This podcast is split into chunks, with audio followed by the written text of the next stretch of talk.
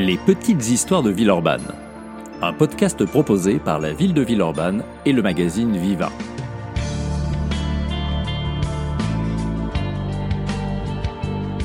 Aujourd'hui, nous allons nous intéresser aux jardins ouvriers, ces parcelles du bonheur. Au début du XXe siècle, certains quartiers de Villeurbanne se couvrent de jardins ouvriers destinés à alimenter les familles modestes et à leur apporter d'heureux moments partagés.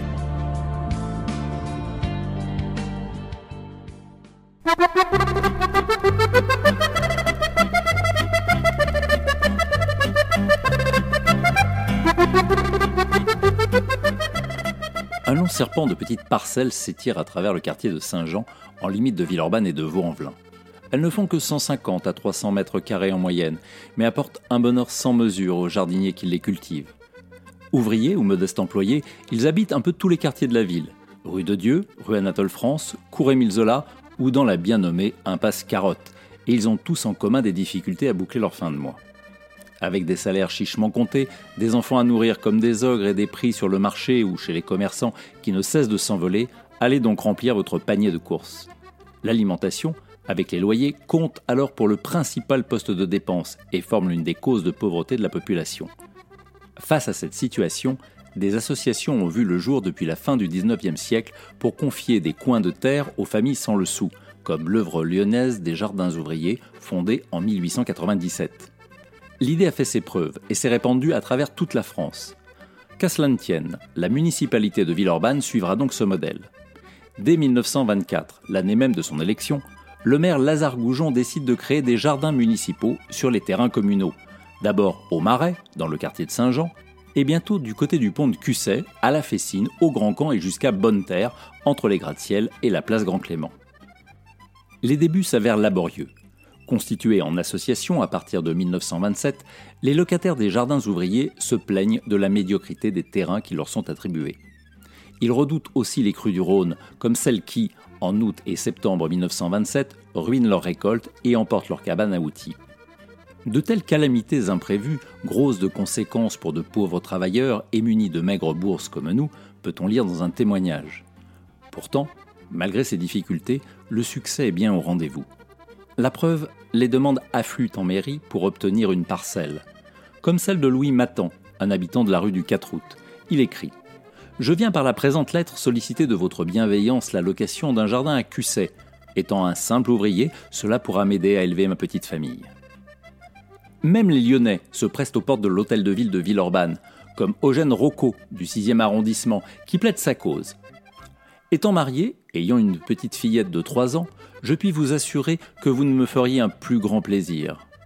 Du coup, la municipalité réserve ses jardins aux familles villeurbanaises et à celles ayant le plus grand nombre d'enfants. Ils sont loués aux heureux bénéficiaires pour 3 à 9 ans, moyennant un loyer de quelques francs par an et la promesse d'entretenir le terrain. Alors fleurissent des récoltes de betteraves, carottes, chicorées, épinards, haricots, navets, laitues, poireaux, choux, radis, salsifis, pissenlits et tutti quanti. Même les arbres fruitiers s'invitent dans la sarabande. De quoi bien garnir les assiettes, avec en sus le plaisir de travailler la terre, d'oublier ses soucis, de recevoir des amis devant le cabanon avec femme et enfants. Mais point de balançoire pour les enfants, ni d'abus d'alcool pour les adultes. Les deux sont proscrits par le règlement, sous peine de bannissement du petit paradis. Les jardins ouvriers, échangés branche à branche les oiseaux de dimanche, les maisons se parlaient. Ça sentait le bébé, les dragées, les baptêmes, l'amour, les chrysanthèmes, le propre et les abbés. Des illusions, ils en avaient, plein leurs armoires, plein leurs greniers qu'ils transmettaient par testament à leurs enfants. C'était léger comme un ballon, c'était sucré comme un bonbon. C'était pas vrai, mais c'était bon. C'était de la verdure, trois fois rien de nature où le soleil brillait. L'ambiance des jardins ouvriers est remarquablement décrite dans cette chanson de Serge Lama, enregistrée en 2001. Mais revenons à Villeurbanne. Arrive la Seconde Guerre mondiale, et avec elle, des pénuries alimentaires frappant durement toute la population. Les jardins ouvriers deviennent alors le Graal pour remplir les ventres vides. Administration, particuliers, associations, entreprises comme Chap, Gilet, Gendron, etc. se jettent dans l'aventure et convertissent le moindre coin de friche en terrain de culture. Même le champ de course du Grand Camp, à la Doigt, accueille des raies de légumes au milieu de ses pelouses. Du coup, Villeurbanne se couvre de centaines de petites parcelles qui se glissent jusqu'entre les immeubles. Le seul champ de course en compte 58 en 1942 et la Fessine 70 en 1940. Les jardins ouvriers villeurbanais ont alors les honneurs de la presse. Ainsi, le lion républicain s'extasie-t-il en juin 43 sur les terres incultes désormais muées en nuées de garde-manger. Si vous vous promenez maintenant dans les quartiers défrichés, vous aurez le plaisir d'apercevoir, à la place des joncs et de la folle ivraie, les alignements de choux et de salades, des foisonnements de carottes. Nos cultivateurs d'occasion ont bien suivi le conseil de Voltaire cultivons notre jardin. Presque un siècle plus tard, l'aventure des jardins villeurbanais, devenus jardins familiaux, continue.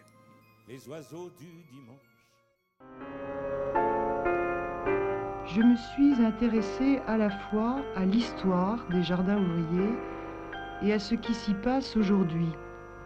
Et j'ai choisi l'un de ceux qui subsistent encore à Créteil comme terrain d'enquête, après l'avoir découvert un jour par hasard. J'ai commencé par regarder.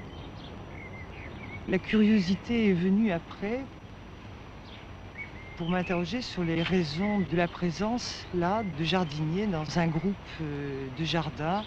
Et puis au hasard des rencontres, j'ai commencé à parler avec eux. Et votre femme, elle vient de temps en temps?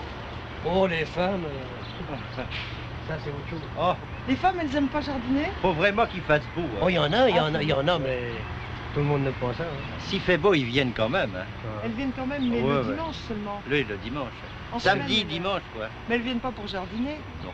Non. Oh, bah non, Ici, il y, a- il y a surtout des hommes qui Faut viennent. vraiment Ouais. aimer pour, euh, Faut aimer ça. pour hein. faire ça. Hein. Faut s'y connaître. Faut s'y connaître bien, ouais. Oh, bah il y a des femmes qui aiment ça, hein, il y a des femmes qui aiment ça. hein. C'est pas, c'est pas comme, euh, c'est pas le travail, hein, un petit jardin, c'est pas pareil, hein, c'est pas Ben, pareil qu'au travail. Hein, on peut pas confondre le, le- le petit jardin avec le, avec le travail, hein, c'est pas pareil. Hein. C'est- pas la même chose. Hein. C'est quand même une distraction. Ah ben bien sûr, bien sûr, c'est une distraction. Qu'est-ce qu'on ferait dans les HLM L'archive sonore que nous venons d'entendre provient d'un film produit en 1981 par le CNRS. La sociologue Françoise Dubost étudie le renouveau de la création des jardins ouvriers, un monde encore très masculin, comme en témoigne cet extrait. Il s'agit déjà à cette époque d'implanter et d'aménager le jardin dans un souci environnemental, de pouvoir bénéficier en ville de nourriture simple et écologique. Le jardin ouvrier devient un équipement social. Mais à Créteil, où s'est déroulée cette enquête sociologique, ou à Villeurbanne, devenir jardinier ne s'improvise pas. Même si beaucoup étaient issus de familles paysannes, les ouvriers villeurbanais du siècle dernier n'avaient que des connaissances bien limitées en matière d'horticulture. D'où l'idée de fonder un jardin d'essai aux brosses. L'initiative revint à l'œuvre des jardins municipaux de Villeurbanne et à la Société française des Amis de la Basse-Cour, forte de 4000 adhérents.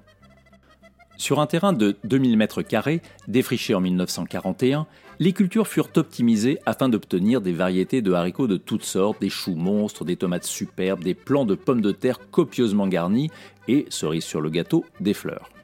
Puis, le résultat des essais fut communiqué aux adhérents via un bulletin mensuel, Terre féconde. L'inauguration de ce jardin modèle eut lieu en septembre 1941 en présence de nombreux officiels et se termina par des flonflons, des chants et des matchs de basket, Villeurbanne oblige.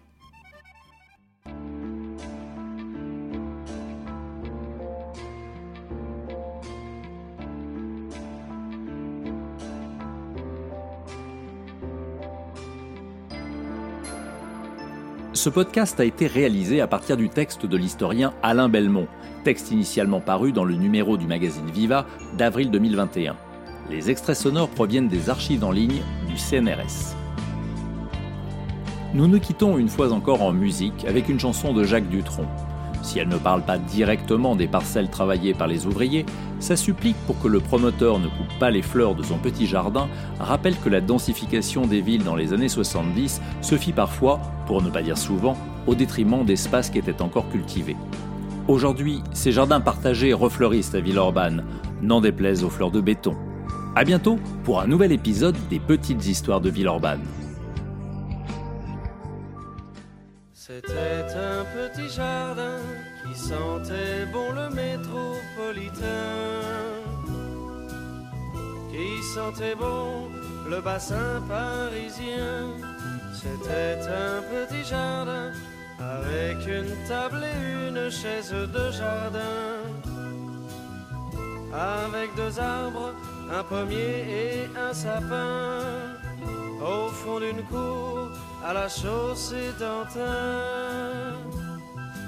Mais un jour, près du jardin, passa un homme qui au revers de son veston portait une fleur de béton.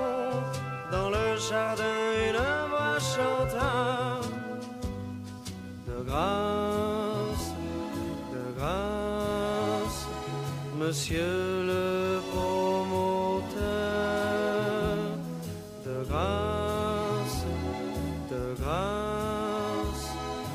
préservez cette grâce.